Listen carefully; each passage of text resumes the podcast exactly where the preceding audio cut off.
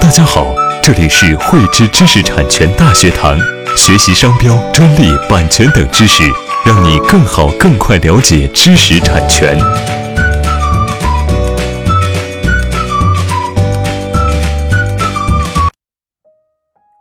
会议知识力量，添智慧财富。大家好，今天与大家来分享企业字号是否应该进行商标注册保护。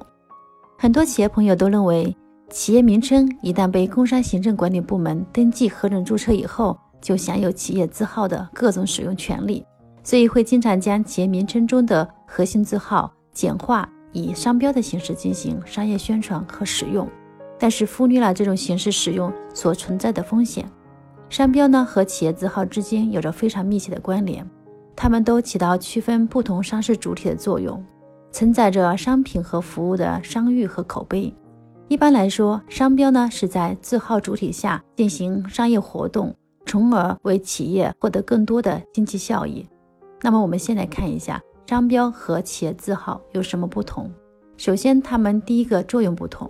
企业字号是用于区分不同企业的符号，而商标呢是用于区分商品或者服务不同来源的一种标志。第二，它们的限制不同。企业只能拥有一个字号，而且是强制必须经过国家相关的部门进行核准登记。那么，企业是可以拥有多个商标，并且商标呢是属于自愿登记原则，只是说啊，我们不登记不注册就不享有专用权。第三个呢是它们的表现形式不同，企业字号呢一般是由两个以上的文字组成，而商标的表现形式非常多样，它可以是中文。英文、图形、声音、气味、立体标志等等。第四呢，他们的这个权利特征不同。商标权呢是属于工业产权，可以进行转让和许可他人去使用的。而企业名称权呢是一种兼有人身权和财产权特征的一种权利，一般呢是不允许单独转让或者是许可给他人去使用的。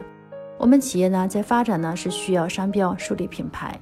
也就是说，商标是企业发展所诞生的一种必然产物，也是企业的一个无形资产，是企业发展的核心的一部分。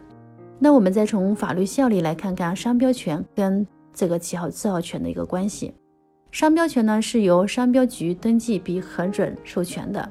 它的专有权利呢是在国别范围内是有效的，受商标法的一个保护。举个例子。比如说，我们的商标在中国进行注册，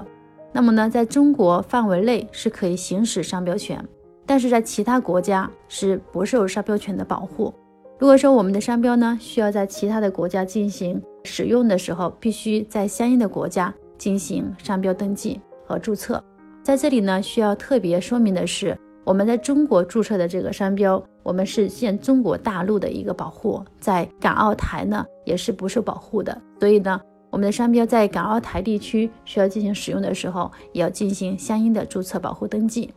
企业字号呢是在工商部门进行登记的，它只在登记的辖区范围内，同类产品或者同类服务上享有这个专有的权利，是受企业名称登记管理规定的相关保护。也就是说，企业字号在不同行业、不同地区是可以被重复授取，而且呢，我们可以看到。很多字号相同，只是归属地不同的公司名称。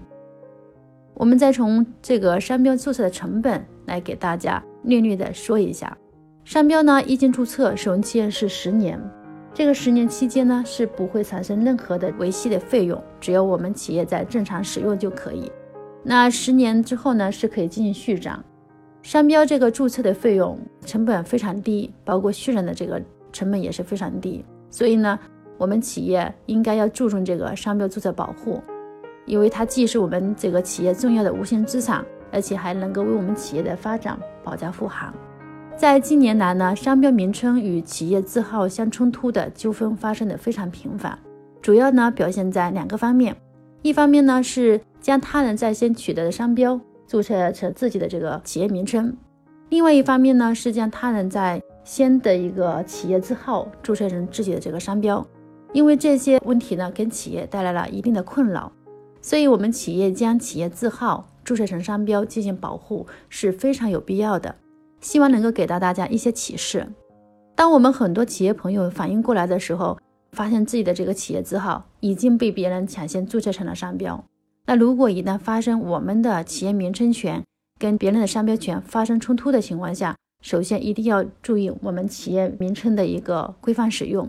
尤其呢不能够将我们的关键字号进行单独突出的使用，以免不小心呢就侵犯了别人的商标权。在以往众多的这个商标权与字号权的一个纠纷案例中，其实可以看出，大多数情况下商标权更容易举证获得认可。当然，这个我们不能够一概而论，因为这些要考虑到个案的各种因素，比如说二者的这个使用范围、权利取得时间、商品或者服务的一个商誉所处在的一个地域，还有他们使用的形式等等，这些因素都要考虑到。那在下期呢，我将与大家来分享我们的企业字号与商标权有冲突的时候，我们应该如何进行应对。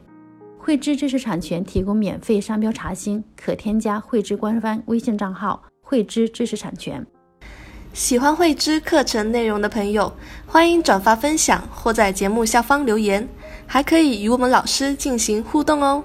我们将在每周四和周六定期更新课程，更多知识请关注慧知知识产权微信公众号。我们下期再见。